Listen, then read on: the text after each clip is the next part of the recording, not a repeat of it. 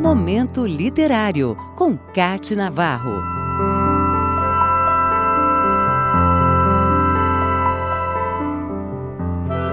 Ela é uma das maiores escritoras e poetas brasileiras. Marina Colassante nasceu numa família de artistas. O avô era professor de escola de artes, crítico e escritor. O pai, ator Manfredo Colassante. O irmão também era ator, Arduino Colassante. E a tia-avó, Gabriela Besanzoni, era cantora lírica.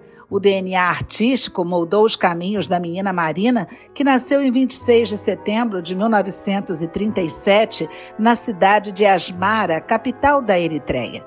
Viveu parte da infância na Líbia e na Itália. Com as dificuldades após a Segunda Guerra Mundial, a família de Marina decidiu se mudar para o Brasil.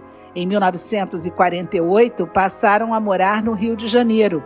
Marina Colassante tinha 16 anos quando a mãe faleceu e o apoio do pai e da família foi fundamental para que ela seguisse na estrada que a levaria ao mundo da arte e da literatura. Ela entrou para a Escola Nacional de Belas Artes e sua formação como artista plástica seria a base para que mais tarde ela ilustrasse suas próprias obras. Aos 25 anos, foi trabalhar como jornalista no Jornal do Brasil e ali ficou por 11 anos em diversas funções.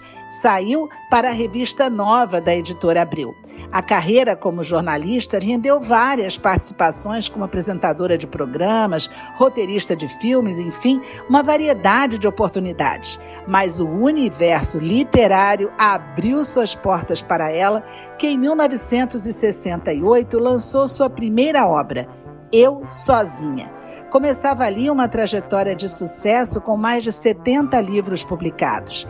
Trabalhou também como tradutora de literatura italiana e é uma campeã de prêmios literários como o Jabuti, que venceu por sete vezes.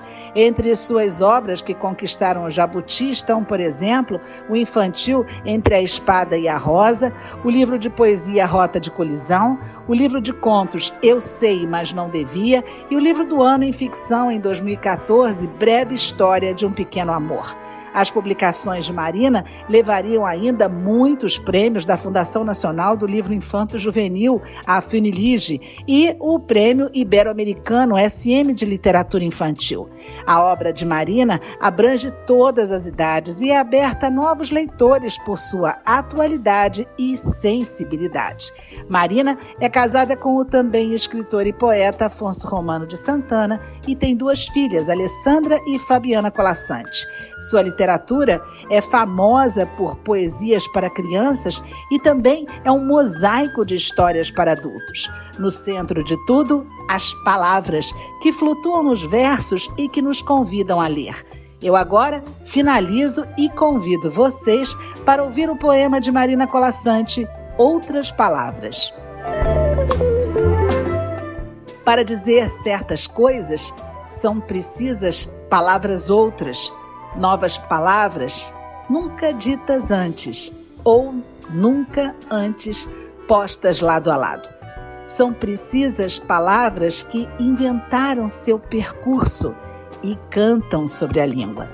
Para dizer certas coisas, são precisas palavras que amanhecem.